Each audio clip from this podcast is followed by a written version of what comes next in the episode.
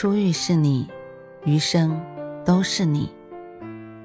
嘿，朋友你好，我是兔子，欢迎来到情感故事馆。在这寂静的夜里，愿兔子的声音能够陪伴你，温暖你。兔子与你在一起。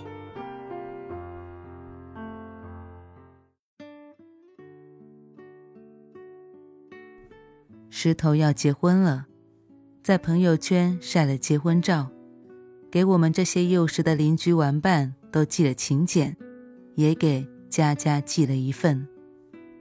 算起来，他们俩分手差不多五年了，快赶上在一起的时间长了。石头和佳佳是发小，青梅竹马，从小石头就护着佳佳，好吃的带给她吃。好玩的和他一起玩，过家家的时候扮夫妻。石头总说：“我要佳佳做我的新娘子。”他俩就像小说里写的那种，彼此陪伴着成长，习惯了对方的存在，也互相生出了情愫，所以顺理成章的走到了一起。收到大学通知书那天，石头终于向佳佳表白了。他说：“我不记得咱们第一次见面是几岁，大概还不记事吧。但是，我记得有一次，你穿了条粉粉嫩嫩的小裙子，头上别着一个亮晶晶的蝴蝶发卡，笑起来真好看。当时我就想，她这么好看，我长大一定要娶她。现在。”终于，我们都要上大学了。我想有一个光明正大的身份守护你，让我做你男朋友吧，好吗？佳佳一下子就红了脸，小声的说：“好。”我们围在一边起哄，都觉得下次这样起哄一定是他们的婚礼上。大学毕业，两人租了一个小小的房子，我还记得。他们搬进去那天，佳佳给我发的消息。她说：“突然觉得好踏实啊，虽然房子是租来的，但却真切的感觉有一个属于自己的小窝。我想，我们会一直这样幸福下去吧，顺遂的走到结婚生子，结伴余生。可现实总是不随人愿。”他们走过了三年之痒，却没有走过五年之痛。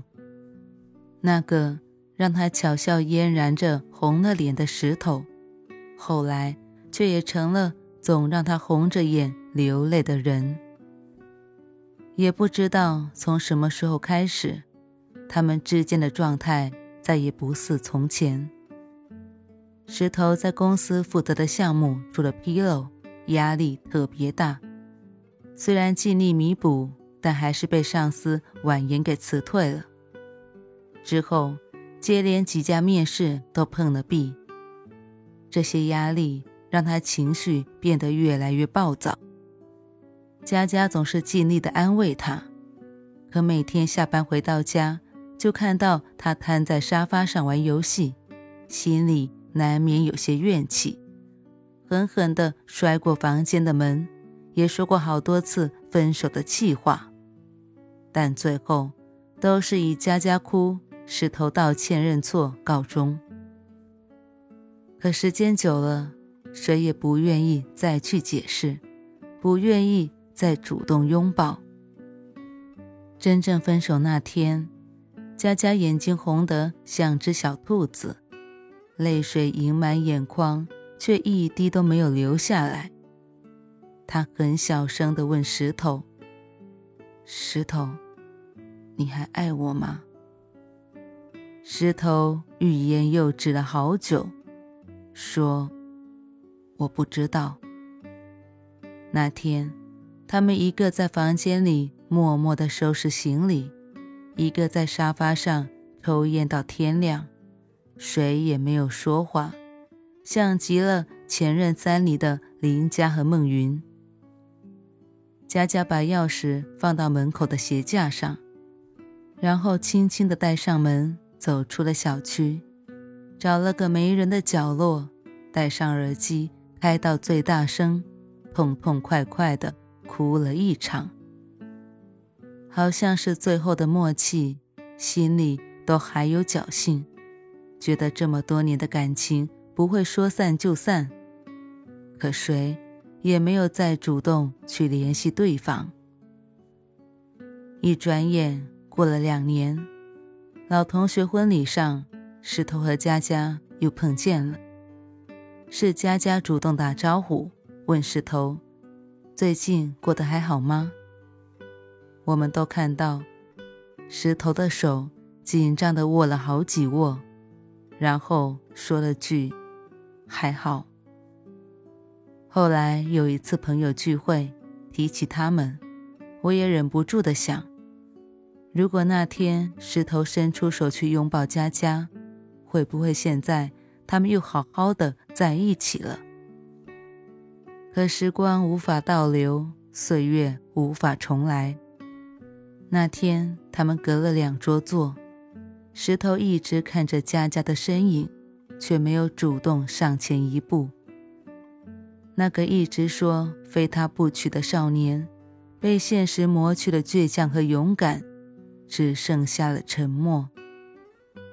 后来，听说佳佳交了新男朋友，没过多久又分手了。听说家里给石头安排相亲，他没有拒绝，去见了几个，但是都不了了之。一别之后，物是人非，再也回不去了。石头结婚那天，我们都以为。佳佳不会来，但她却到得很早，化了很精致的妆，粉色短裙，胸前别了一个亮晶晶的蝴蝶结，脖颈修长，优雅得体。她不再是那个羞怯的答应少年告白的小姑娘，在没有他的这些年里，他一个人努力打拼，为自己拼出了一方立足之地。佳佳长大了，石头也是。可遗憾的是，这几年的距离足够他们彻底的走散，再见也隔着无法跨过的鸿沟。石头过来打招呼，佳佳说：“以前一直觉得一辈子很短，几十年的时光都不够与你共度，如今才明白，一辈子很长。”不是每一对相爱的人都能幸运的走到最后。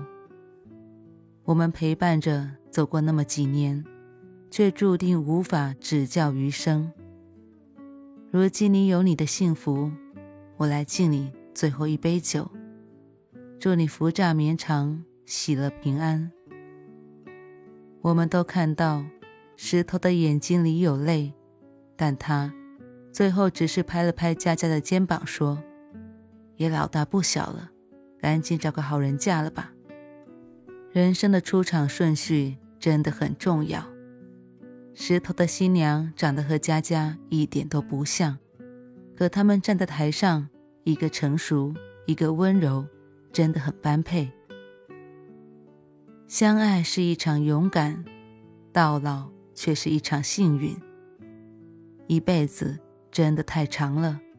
长到可以从相爱走到别离，可以放下一段感情，也可以再重新爱上一个人。记得你来过，谢谢你爱过。